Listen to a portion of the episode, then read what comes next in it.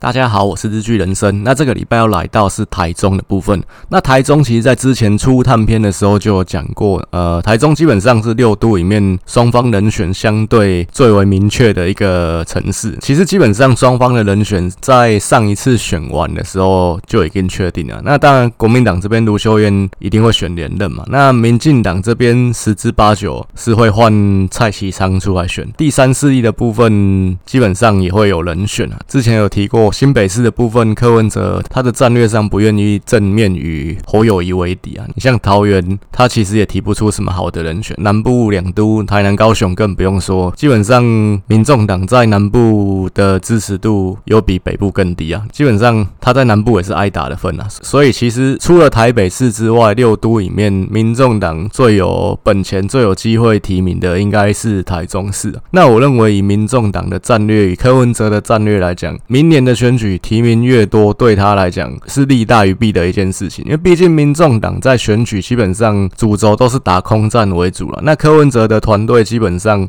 他有团队吗？啊，是有。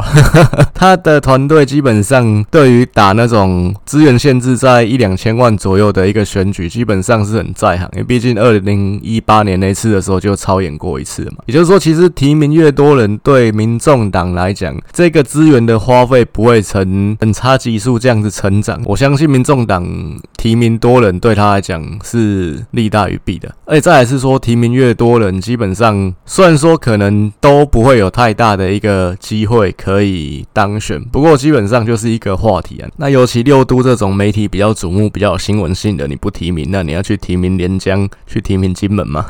我是认为其他的四都民众党，呃，提名的空间比较有限，然后也没有什么好的人选。那看起来最有机会去插旗，可以跟台北形成一个呼应、一个犄角的地方，就是只有台中市啊。台中这边其实之前初探片的时候，我是拿高虹安来当。做一个假想的候选人，那因为那个时候基本上民众党五个不分区候选人，他们是有划分责任区啊，台中是高虹安的责任区嘛，所以我那个时候是把高虹安作为一个假想的候选人。不过后来的新闻其实有说，民众党可能会规划高虹安去选新竹市，因为新竹市是一个比较年轻的城市。你像时代力量之前提名高玉婷，也是一个比较年轻的女性，然后在那边去年选立委也选出一个很好的成绩。甚至给两大党很大的一个威胁，所以基本上民众党的布局可能会把高虹安摆在新竹市这边。高虹安本身也是红海背景嘛，其实跟科技也是有一些相关性的。台中的部分，民众党这边比较积极、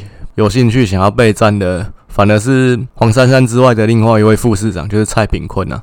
那蔡炳坤之前也当过中一中的校长嘛，啊，甚至也当过胡志强时代的副市长，基本上他是有一定的地缘关系，然后再就是说他对于市政也有一定的熟悉程度这样子，所以民众党最有可能的人选是蔡炳坤，看起来他披挂上阵的意愿跟机会也相当的高，因为毕竟刚刚提到对柯文哲来讲，提一个人其实是稳赚不赔啊，毕竟输了是这个人太弱。那赢的话，干那就不会不会赢了。但是如果说选的好看的话，对民对柯文哲对民众党来讲都是大加分了。那所以这个部分，我是认为台中的部分应该是会是三个人选。那民众党这边呃一定会去提名这样子。好，那这边就是以卢秀燕、蔡其昌跟民众党的蔡炳坤三个人去做这一集的一个分析。首先，我们再提一下台中的基本盘的一个部分。那台中的基本盘基本上我们用一样的逻辑去计算，就是韩国瑜的得。得票乘以九十五趴，蔡英文的得票乘以六十趴。那这边的一个计算出来的结果，国民党这边在台中的基本盘大概是六十一万票左右，然后民进党在台中的基本盘是五十八万票左右。其实这很接近的，大概只有差三万多票而已。中间选票的部分大概有四十七万票，以比例来讲的话，大概蓝的三十七趴，然后绿的三十五趴。那中间选票的部分占二十八趴，蓝绿的一个之间的差距都很接近的。那其实我们。我们去看历史上的一些选举，你像说在总统选举的一个部分，那民进党其实是蛮常可以在台中取得优势。你像二零零四，其实我很喜欢讲二零零四啊，就二零零四这一次选举是双方动员程度最大，然后族群撕裂程度最大的一场选举。这一次选举里面，那个时候还是台中市跟台中县是分开的。那阿扁在台中县是赢的，台中市是输的。整个台中加起来，台中县人口比较多，整个大台中加起来。陈水扁是小赢连战一点点。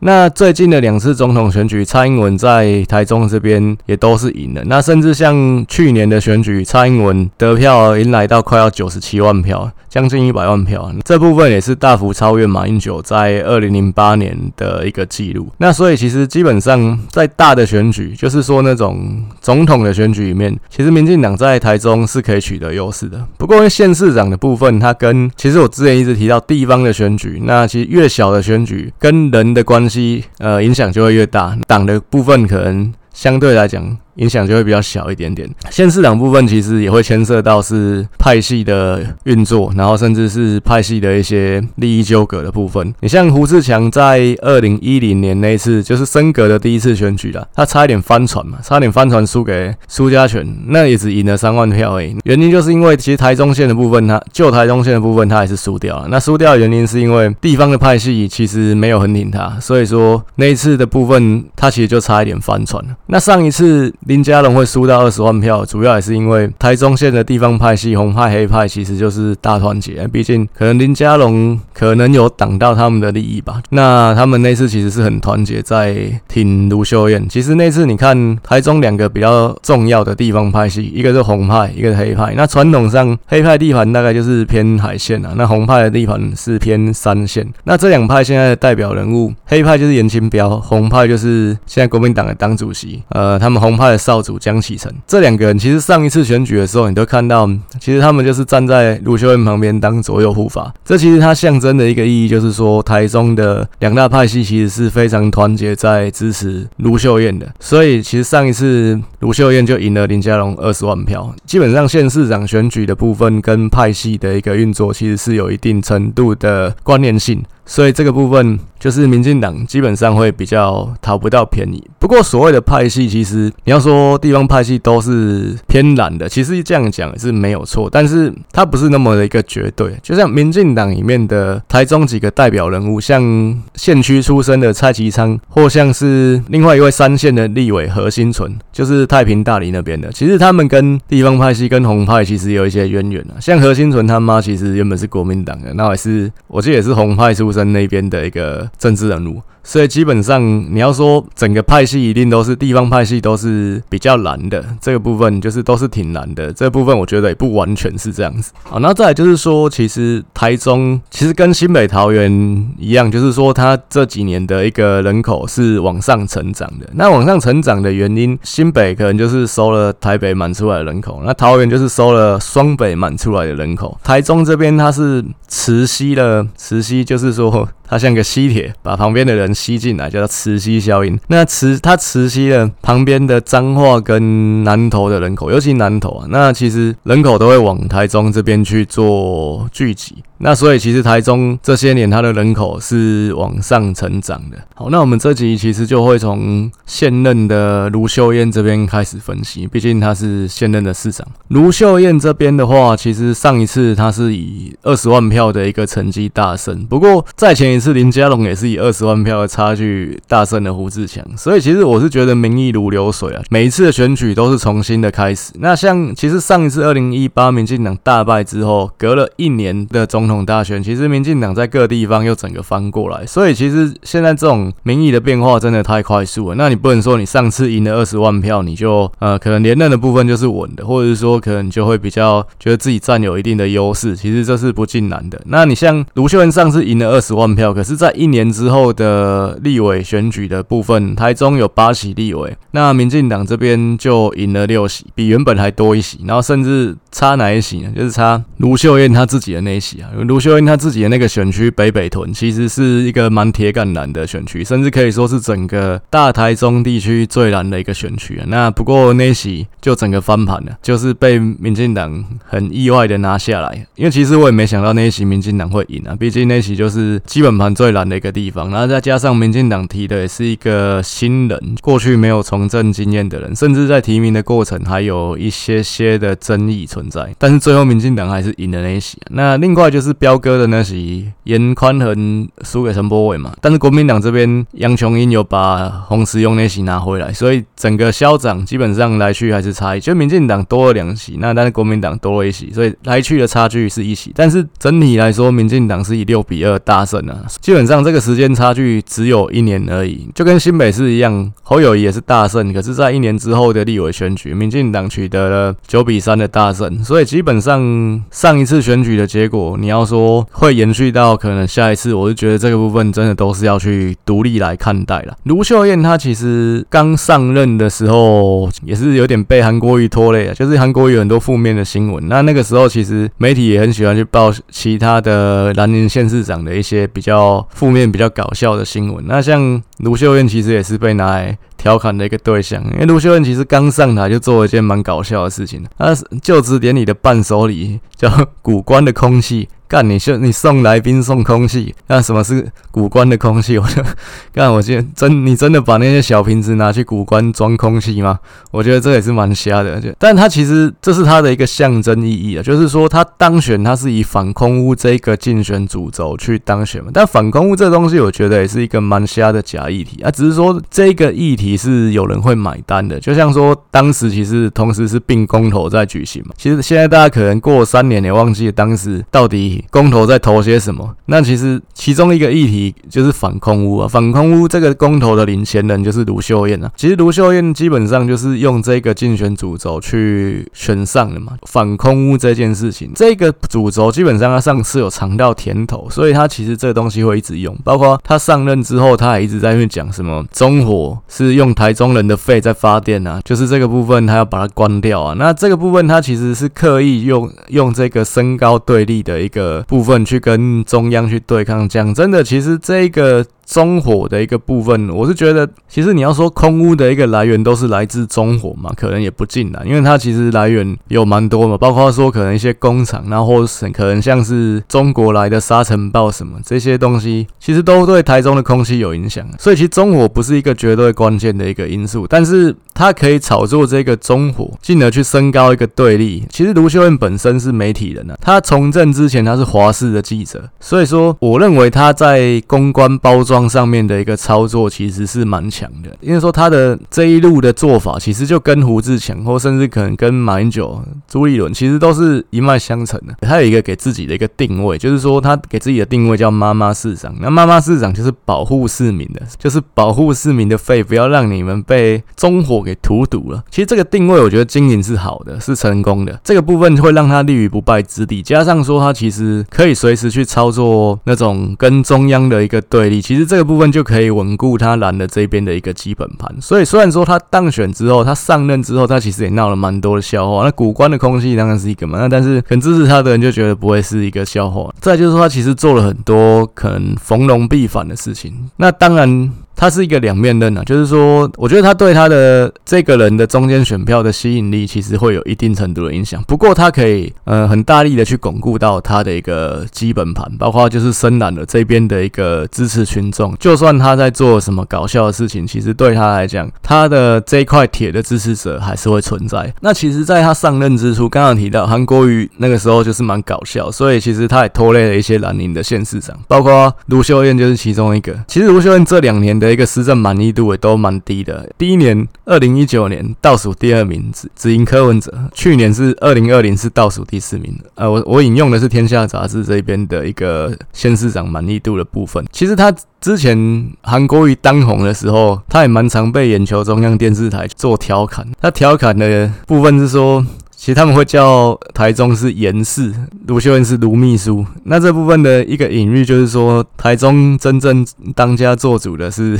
飙哥这样子，那卢秀燕是一个传话角色，这个部分它当然是一个，其实也蛮常被绿营去做文章的一个地方。那好像当时宜兰的林之妙，就是兰陵的三宝，常常被眼球中央电视台作为一个调侃的对象。但是其实后面韩总下台之后，其实诶、这个部分我觉得就有止血。那其实你像后来又是受贿，对他来讲的受贿疫情啊，基本上卢秀燕的一些负面的新闻感觉就减少了，他的好感度也因此有在上升，所以。你像现在的民调，其实卢秀燕都还是领先的。那我是认为，其实卢秀燕她相对来讲，她还是一个比较老的政治人物了。她其实是因为台中县市升格，所以晚了整整九年才当上这个台中市长嘛。其实要说县市升格这件事情，其实它改变的是蛮多人的一个命运的，包括卢秀燕嘛。卢秀燕就是多等了九年才当上台中市长，不然其实她如果说二零一零没有升格，二零零九就选的话，其实她二零零九那次就是会接胡志强来选台中市长。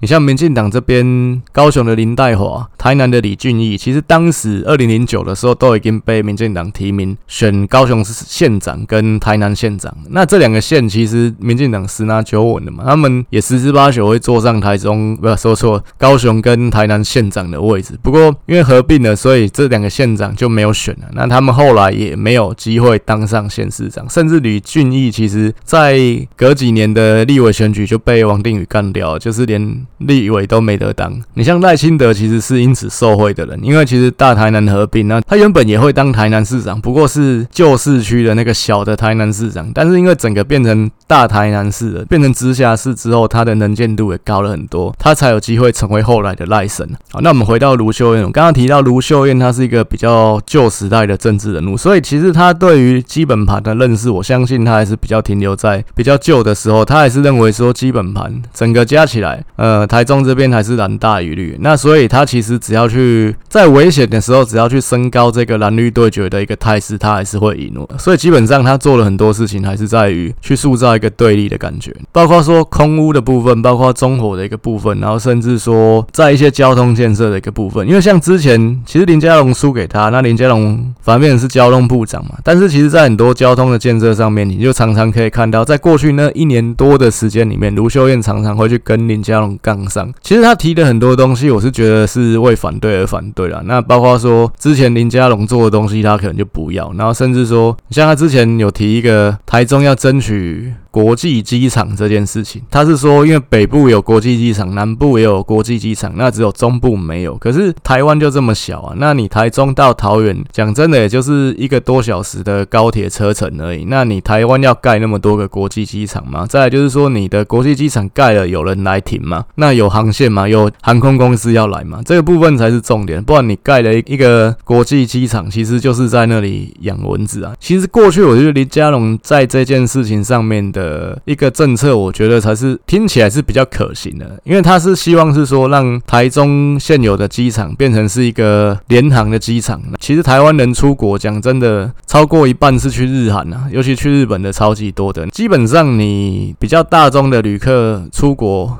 甚至来台湾，就是周边的国家比较多。那这个部分，你争取台中的机场成为一个联航愿意停的机场，这个部分我是觉得比较切乎实际，也比较可行啊。那你说，你台中跟桃园这么近的距离里面，你要再搞一个另外的机场，可是其实航线。你像大的航空公司，它就飞桃园，它为什么还要再来飞台中，再开辟台中一条航线？那可能也养不活这条航线啊。那所以其实最后的结果，基本上就是只是为了台中人的面子，然后说台中是一个大城市，所以台中也要有一个国际机场，就这样。但这个东西是很爽的，其实台中人会觉得哦很爽，就是对啊，我们为什么是二等公民？我们为什么没有国际机场？那我们出国还要跑去桃园？那如果就就在我们台中就可以出国了，是不是很棒呢？可是这个部分你去认真的去思考，它真的符合经济效益吗？我相信，其实你多想一下，一定会认为这个部分其实是不符合经济效益的。那其实回到林佳龙这个人，其实林佳龙会选输，而且输了二十万票，那一部分他当然有人会说是因为他做的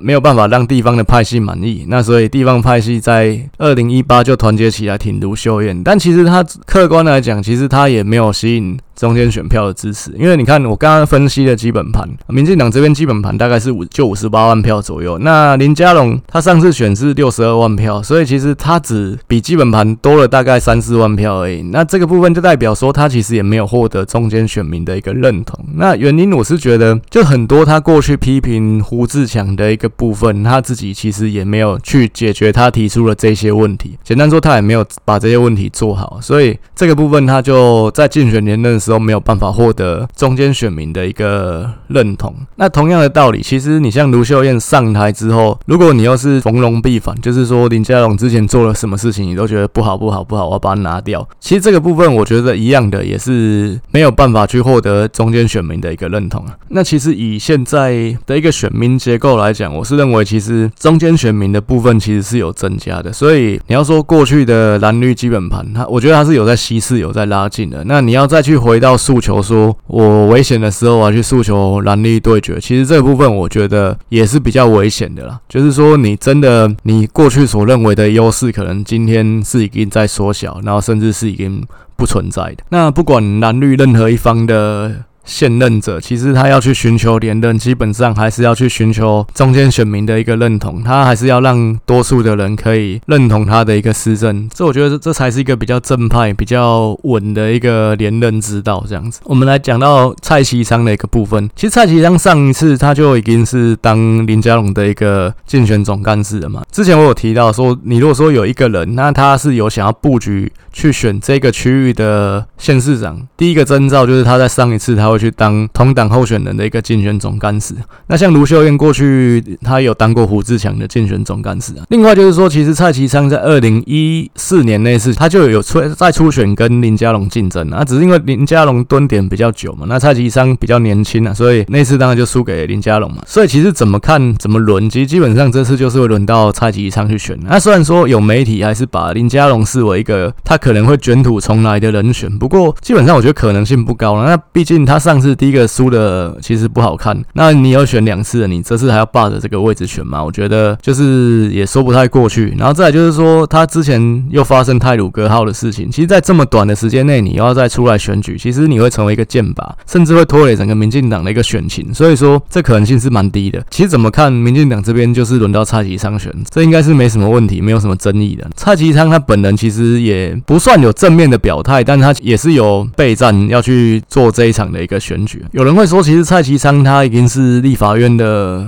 副院长了，那你还要再去下来选台中市长嘛？那可能是不是降格？那甚至有人说他已经当副院长当两任了嘛？那可能下一次他就变院长啊？那他还要选台中市长嘛？可是你当立法院长是你民进党下一次也要过半才有可能的，那你觉得下一次民进党有稳过半吗？我觉得没有。然后再就是说，其实你一个政治人物啊，你能够攀到的顶，当然总统是一个顶嘛，但是总统再下来，其实你能够在民主的选举中得。到最高的位置其实是直辖市长啊，尤其蔡其昌他又是一个土生土长的台中人，甚至他大学是念东海，那其实他是完全没有离开过台中这个地方的。那你能够当上一个地方的父母官，当上一个直辖市长，其实基本上这是你从政生涯一个很高的一个肯定，那是一个蛮大的一个成就。所以我是认为，其实对蔡其昌来讲，甚至对大部分的政治人物来讲，其实能够选上直辖市长，我觉得这才是一个比较高的成就。那再来就是说，其实之前上一集我有提到你。你选举得到的职位才是真的，就你自己从民意这边去获得的一个认同，去取得的一个职位才是比较稳固的。所以其实基本上。我是认为啦，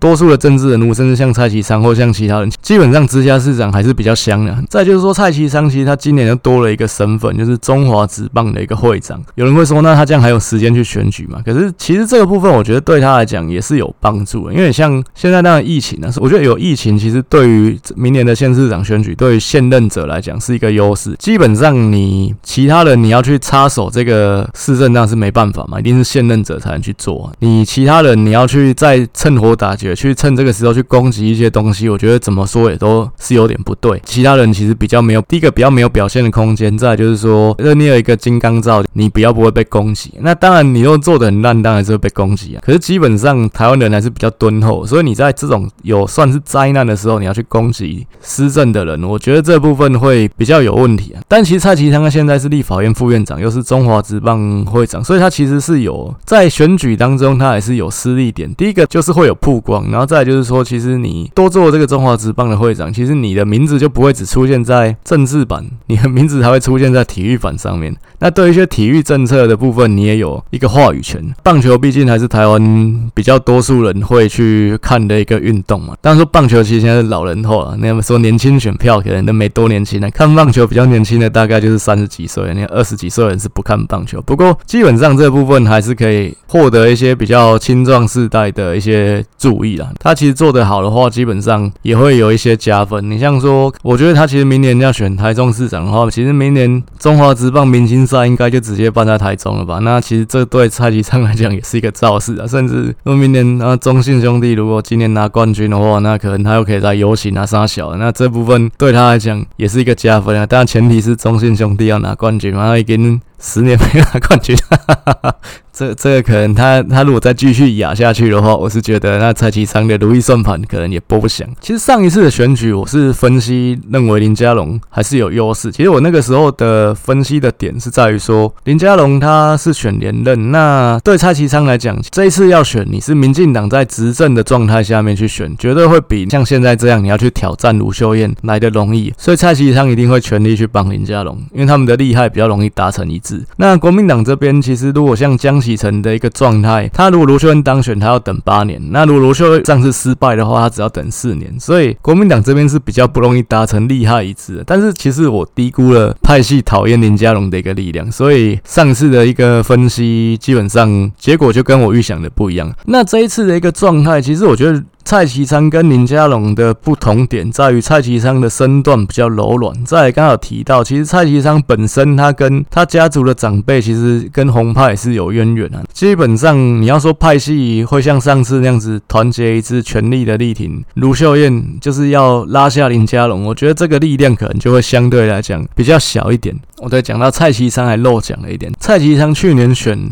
立委他呢，同时出了一本书，叫做《后背包的初心》。那这其实这也是一个定位的一个操作，就是说，你像民进党新潮流，蔡其昌也是新潮流了。民进党新潮流以前有个立委叫段宜康，段宜康其实他给自己的一个定位，就是他做选民服务都是骑机车，所以他问政追机车。那这个部分当然他的一个定位就是说，第一个他是。比较穷嘛，那所以他就是比较算是跟基层底层的人站在一起这样子，因为他没开车，他只有骑机车。很穷样子，其实后背包的初心基本上也是一个比较塑造那种比较底层形象的一个感觉，就是说他不是拿公事包，他是背后背包，后背包就很像学生一样，那就是说你你不是一个贵族的那种感觉，或者不是一个可能就是上层社会的那种感觉，你是草根性比较强的，你是跟底层基层民众站在一起的，甚至你机动性很强，你是可以呃深入到各个基层去的那样的人。所以叫后背包的出行了，但其实你选一个立委，你出选到出书，其实基本上这也是比较少见的，因为毕竟出书是诉求全国，你你的选区才多大，就是你你的书 在你的选区里面卖几本，这这样高嘉宇其实有出书，那但其实我觉得以选区域立委来讲，选到出书，其实这个部分是真的比较特别，但这部分也可以看出说，其实在上一次立委选举的时候，蔡其昌其实他着眼的就不是这个立委选连任而已，他其实着演的一定是台中市长，所以他才有必要去做出书这个动作嘛。其实这本这部分也是提前去做他选市长的一个铺陈啊。所以其实基本上选举这件事情，我刚刚一直提到说定位这件事情，它其实就跟你在去操作商品其实是一样的道理，就是这个产品的一个定位其实是蛮重要的。像卢秀燕她给自己的一个定位是妈妈市长，那蔡其昌这边给定位的是自己的定位是后背包的初心。其实我觉得这两个定位都是不错的。所以其实这一场的一个选举。我是觉得基本上双方应该会互有来往啊，也不是说卢秀燕就可以。压着蔡其昌打这样子，那当然这个定位其实基本上要符合你本身的一个形象。你看卢秀燕她做妈妈市长，我觉得这个就是符合她的定位。那你说可能后背包的初心，其实这基本上也是符合蔡其昌的一个定位。毕竟蔡其昌讲真的也不是一个颜值高的一个政治人物，那相对来讲你就要去诉求你草根的一面嘛。这个部分基本上也是符合他的一个调性啊。那如果说你去诉求一个，我举一个反例嘛，像说连胜文，这之前有讲过，那连胜文自己说自己己是一个聪明的兔子，干这部分你觉得符合他的形象吗？你说你要死要面子，那这这蛮廉价公子的一个性格。不然，其实你要说符合你的一个调性的定位，你就说你是一个勤劳的乌龟。这可能再比较像一点，然后觉得哇，虽然说林公子看起来呆呆的，可是他其实慢慢爬还是会爬到终点的。那这部分我觉得就是比较符合他形象，而且可以跟当时他的对手柯文哲做对比。而且柯文哲是聪明的兔子，你就跟他去对对比，这部分才符合你原本的调性。你说你自己是聪明的兔子，妈的谁相信？干，是不是自我感觉良好？所以其实定位部分还是要符合你本身的一个调性。我觉得这个部分才会是一个成功的操作，不是说你自己要说你是。谁你就是谁。那我觉得对蔡其昌来讲，关键还是在于民进党这一年多的一个施政。其实跟上一集我在桃园讲过的是一样的，就是说民进党若在未来的一年多的一个施政，其实基本上是可以往正面的方向走，那风向是可以往民进党有利的方向去发展。那这对其实几个比较摇摆的一个县市，其实对民进党的选情来讲，就会是比较有利，就会比较有取胜的一个空间。但是如果说按照现况，呃，甚至再去往不利民进党的一个方向去发展的话，我觉得。这些县市，包括上次提到的桃园、新竹、基隆、台中、彰化，其实都是会是很危险的。那再来我们提到的是。第三势力的一个部分，那第三势力其实之前有简单分析过时代力量在出探片的时候，那我那时候是认为说徐永明，那时代力量在台中的代表人物就是徐永明嘛。那徐永明基本上其实台中在二零一八那次时代力量选举是全军覆没嘛，因为连连个议员都没选上，所以徐永明他的一个呃算是操盘能力其实也会比较受到质疑。然后再就是说，其实最重要是他这一年他又出了事情嘛，他在收购案他自己也中标了，就是还有。录音档都流出来了，那跟人家说钱呢？所以这 基本上徐永明是政治生命，我觉得就是居居思密达了。所以基本上时代力量在台中应该也是完全推不出人选了。当然，时代力量一直说他们在这次县市长选举中，他们不会缺席，而且他们会尽力的在各地方遍地开花。不过，我觉得基本上他们可能连搅局的能力其实都不太，现况来讲是都不太具备。那这部分在各县市的分析，我是大多数都是没有把时代力量。考虑进来，那毕竟时代力量其实就算推出了人选，他可能对于大局的一个影响力，我觉得也非常非常的有限。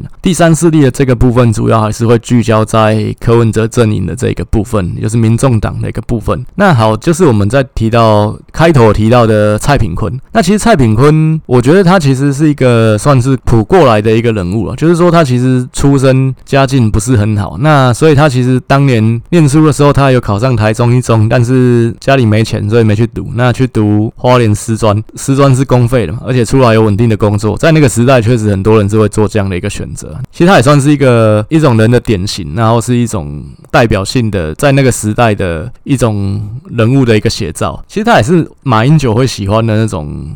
政务官就是说，第一个外表看起来中规中矩，诶，有点那种教育家的那种感觉。其实马英九很喜欢用这种，就是学者啊，不然就是老师啊这种的。马英九超爱。那我刚才有提到他是南投出生的嘛，不过其实基本上他就学的时候也是在台中这边，就是说他的生活圈里面基本上就是有台中了。所以基本上我还是会把蔡炳坤广义来讲是视为一个在地人。其实他之前在两千年到两千零八年也当过。八年的中医中的一个校长，这也算是对他来讲是一个蛮特殊的机缘。那毕竟他当年是有考上中医中，但是他因为家境的关系没有去念，然后最后因缘机会当了中医中的校长。我觉得这也是一个蛮感人的一个故事啊。其实是你要说他当中医中的一个校长，那那其实我有一个大学的朋友也是读高中的时候是读中医中，那那个时候的校长就是蔡炳坤。他那个时候跟我讲了一个故事，我觉得蛮好笑，就说他以前午休的时候不想睡觉，跑去打篮球，因为你知道午休外面其实也没。什么人嘛，然后就好死不死碰到他们校长蔡平坤，然后蔡平坤就跟他讲了一句话，说你还要不要念？那我朋友吓得让他差点尿裤子，差点以为自己要被退学。这其实是一个。我听过蔡炳坤的小故事啊，不过他其实，在中一中校长的任内，基本上我觉得自学成绩是非常卓著。其实，在因为他其实当中一中校长的年代，就是我在念高中的年代。那我们那个时候有一年呢，高三的那一年，应该是高三的那年呢。其实我们的中一中考学测满级分的人数，其实是干掉建中啊。这个部分其实是一个，有时候我觉得也是一个蛮好的、蛮强的一个成绩啦。所以基本上他中一中的一个。自学成果好，所以最后他任满之后，他是来台北当建中的一个校长。其实建中校长这个位置基本上是蛮，我觉得对仕途来讲是蛮好的一个跳板。你像过去的。在之前有个建中校长叫李希金，那李希金他后来被马英九延揽作为台北市的教育局长，那只是后面他们两个中间的那个人 叫做吴武雄，那吴武雄就是比较惨一点，后来流落到公东莞去当台商学校的校长，这是发展比较不好的。而且吴武雄当建中校长当了十二年，当了三任，那是破纪录的一个时间，但是他后面就没有在官场上取得任何的一个发展，这是蛮特殊的一个地方。好，那。再回到蔡炳坤这个人，那蔡炳坤他在仕途上的一个发展，我觉得真的是顺，算是顺遂。包括他当建中校长当了两年之后，那有人是说他当时很受到学生的一个爱戴。不过我觉得这个部分这可能也是比较出来嘛，因为吴武雄他的前任其实就很不受学生爱戴，所以就是蔡炳坤来可能相对来讲就是比较受到当时学生的一个喜欢还是怎样。这这我离学生实在太远了，就比较不好讲什么。但是蔡炳坤他其实仕途是蛮顺遂，就是他当完建中校长还没当一任。当两年，就胡志强就把他找去当台中市的副市长，而且其实他是当满一任的一个副市长。胡志强那四年的副市长。他中间都没有被换掉，那只是后来胡志强一四年的时候连任选输了嘛，所以他就也下台。直到下台之后，他又有下一个官做，当时还是马英九执政啊。那马政府就把他延揽去做文化部的正次，其实正次就是就是部长下面算是整个部里面一人之下万人之上的那个官啊。如果说部长出事情，其实正次就有机会去递补上去，变是变成部长。那所以其实他的仕途我觉得是蛮顺的。那后来国民党又下台，二零一六又下。下台嘛？诶，那他沉潜了一段时间，后来柯文哲第二任上台之后，二零一八年又把他同时跟黄珊珊找进去当副市长。所以其实蔡炳坤，我觉得看起来他是比较偏蓝营的人物，然后再就是说，他是一个比较中规中矩教育界的一个人，所以基本上他的一个票，我觉得他选的话，对卢秀燕的冲击会比较大一点。只是说他的一个弱点是在于说，他他虽然有经过，虽然他当过一任完整。整一任四年的台中市副市长，所以他其实那是后来他也来台北市当副市长，那他对于市政的一个熟悉程度应该是有一定的水准。那只是说他这个人像黄珊珊，他其实是从基层民代历练上来，那二十年来选过议员、选过立委。蔡炳坤相对来讲是完全没有任何选举经验的一个素人。那当然，民众党喜欢操作素人嘛，也许这部分还是加分。不过我是认为你在柯文哲，他其实是一个很特殊的一个情况。这样的人其实也是不容易出现的。蔡炳坤相对来讲，他就比较没有包装的点，因为他这个人比较没有特色，他就是个老师嘛。妈，你老师就算就是一个中规中矩的死样子，妈的，你怎么包装？干讲话都不好笑，这可能对于说。柯文哲的空军团队，我觉得这也是一个挑战。那再来就是说，没有选过局，对于陆战来讲，我相信他应该也是不熟悉的。那再来就是这个人的一个个人特质，我觉得他也是一个比较缺乏领袖魅力、缺乏明星特质的一个政治人物。所以说，你要去冲击到整个的一个选举，后势有办法冲上来，我是觉得比较不看好一点。那只是说，对于民众党来讲，六都里面现在看起来最有机会插旗的，我觉得就是台中。因为第一个之前有提到，他不想跟。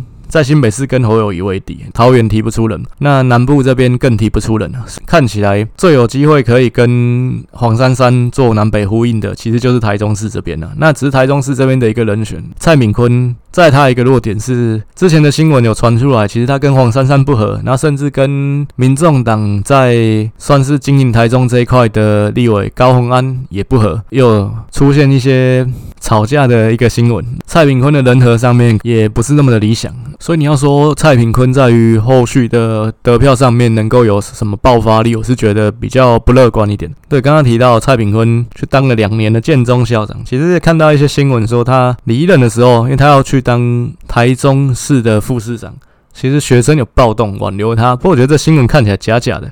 那我是不知道后面的学生是跟过去来讲有什么不一样，因为这个部分我是觉得是蛮不可能发生的一个事情的。你说校长当到什么再怎么好，你要说学生去暴动去挽留他，这怎么样？听起来都不太像是建中会发生的事情。那那可能真的后面。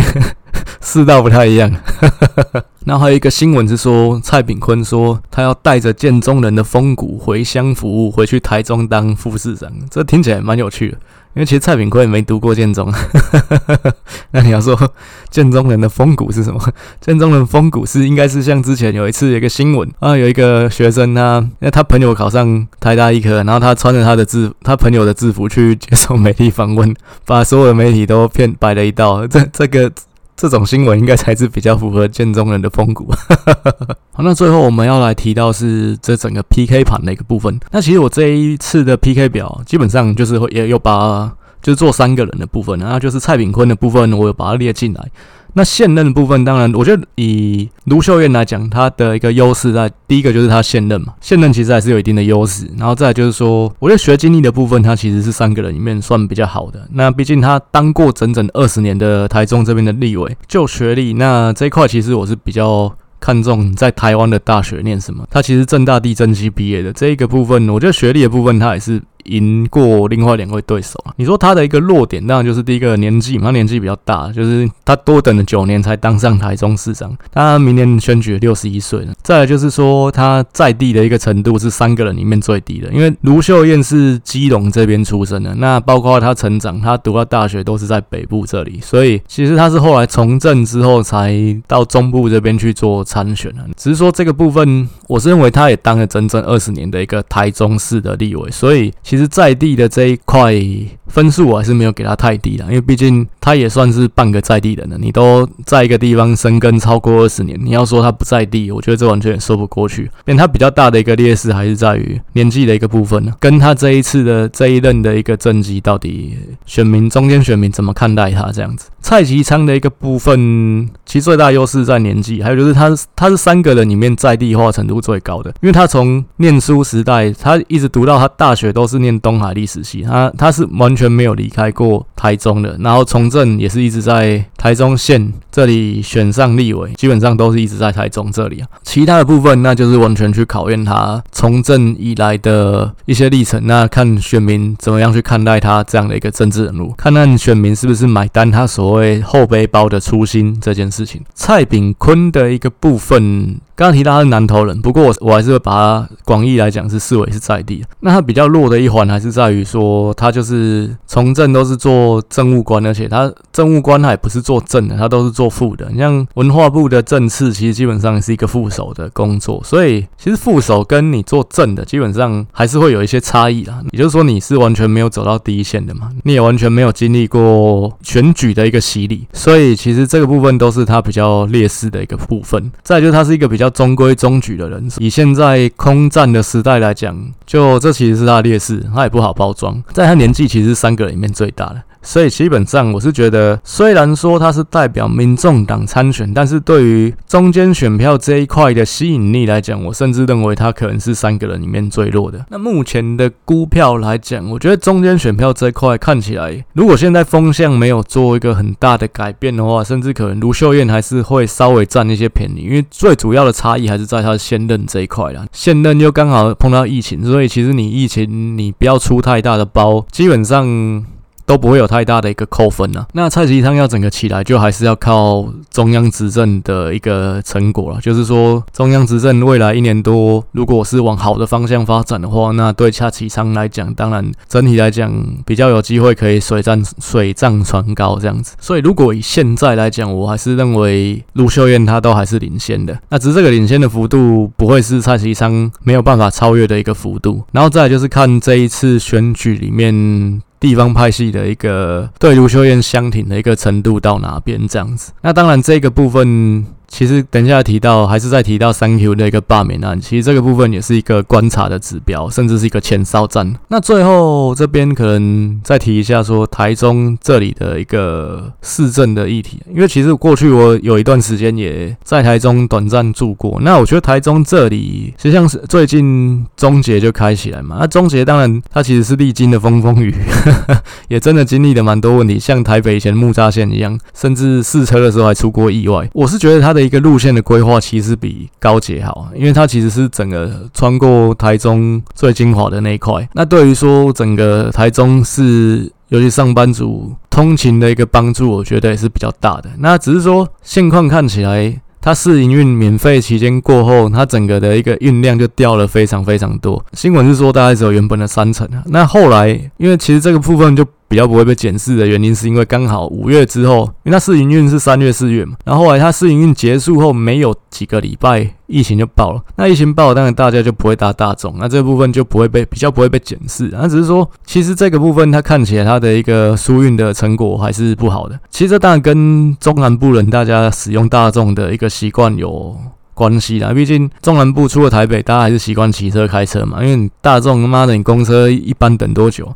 那当然，这部分后来中南部有慢慢再去建立这个部分了，包括说班次提高嘛，做一些其实前瞻虽然被骂得很惨，但是我觉得前瞻它其实是做轨道运输的一个部分。有人会认为说，那它其实就是一个最后就是一个文字建设，做了没有人搭。可是你不做，永远不会有人搭。我觉得这部分倒是比较值得去再去思考跟再去探讨了，因为毕竟日本其实轨道建设其实就做得非常非常好啊。基本上一个城市的地方一定会有地铁，那有地铁，我觉得基本上大家也比较。其实习惯建立起来，大家比较不会去开车。那台中一个蛮大的问题就是，真的也是车太多，毕竟它吸了太多脏话跟南投的人进来。其实南投脏话人。你生活圈可能很多都是在台中，开车过来一个小时内可以到，其实都是在生活圈范围之内嘛。那你当大家都往台中这边挤，台中这边车就多，车多当然其实就容易打结嘛。之前其实胡志强那个时候做了 BRT，造成的一个问题是说，公车专用道占掉一个线道，那整个车子在中港路这边反而转弯就不好转弯，因为你可能你转弯的一个动线就被 BRT 卡住了。那后来 BRT 这部分是废掉了，因为毕竟中捷后来也通车了。我是觉得这个部分台。台中毕竟它也是一个人口在成长的算大城市，公共运输怎么样都还是需要去建立起来，甚至建立民众搭这个大众的一个习惯。当然，其实台中后来 U Bike 其实也设了蛮多点的，这部分我觉得也绝对都有一些帮助。毕竟，其实你容易租到 U Bike，其实你在近的距离里面你就骑 U Bike，其实就可以解决。其实之前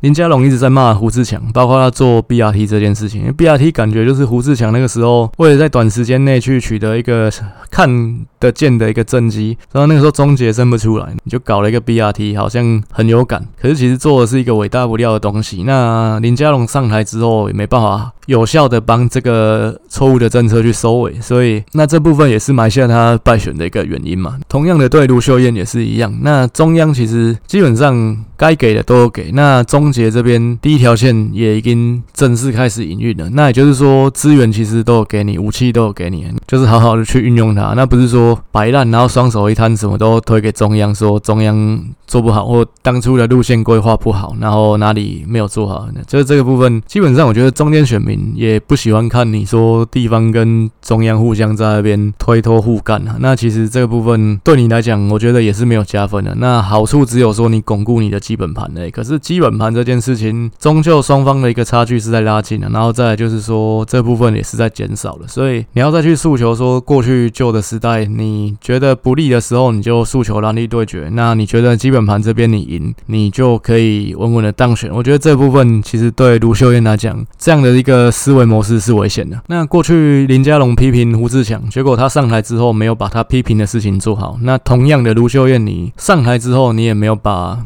你过去批评林佳龙的事情做好，然后最后就是都再推给中央。我觉得基本上对他的竞选连任这件事情来讲，我觉得会是一个伤害，也会是一个败笔啊。那这一场的选举，其实基本上双方的一个选举主轴、一个定位都很明确，那就是一个妈妈市长跟跟后背包的决战。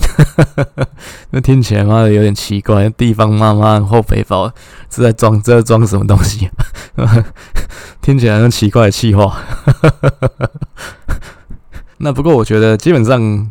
这场选举当然主要的角色是两个，那蔡炳坤基本上是插话，就蔡炳坤我觉得能够影响大局的能力也很有限，只是他也是一个第三候选人，所以我还是把他列进来给大家做参考。但主要还是在卢秀燕跟蔡其昌的一个对决啦。这部分后市后市来讲的话，我觉得主要的关键在两个，第一个是卢秀燕她的施政，那这个部分到底有没有办法获得中间选民的一个认同？然后再来就是蔡其昌的一个部分，第一个他怎么在他现有的他。他其实现在的身兼的身份很多了，包括立法院副院长，包括中华职棒的会长。那他怎么在他既有的一个角色上面去着力，然后去让更多的人看到他、认同他，甚至认识他，甚至认同他？然后再来就是说，中央的一个未来一年多的一个施政的状况，那有没有办法让风向是往有利民进党、有利绿营的这个方向去走？这大概是几个主要的观察点，这跟。选举决定输赢的一个重点了。最后再还是再讲到三 Q 的一个部分，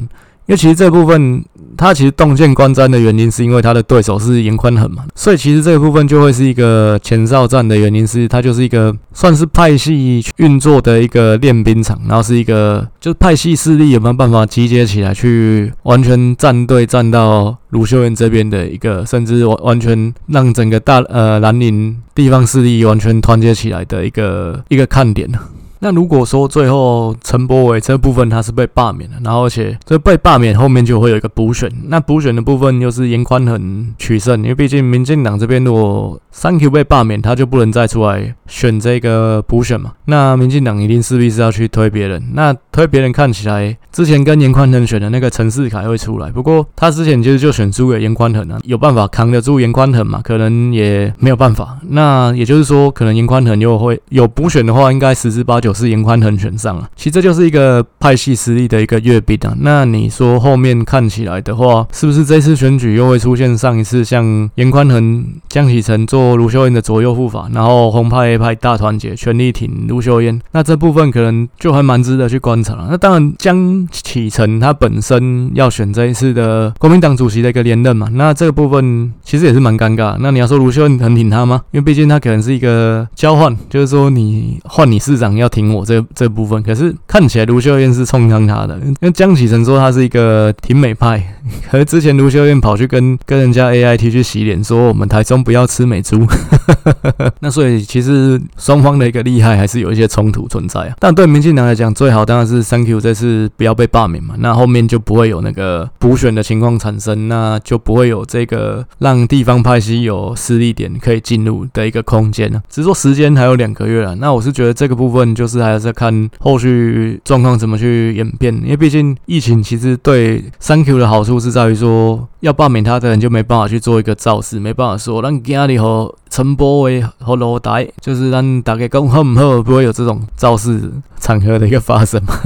但是毕竟我不是地方的一个人士，可能我对于说当地大家对于陈柏伟怎么看，可能就不是那么了解。搞不好真的当地人大家觉得干超赌烂陈柏伟这个人只会讲他妈什么都没做，关说也不好好关说，那么立立委在干什么吃的？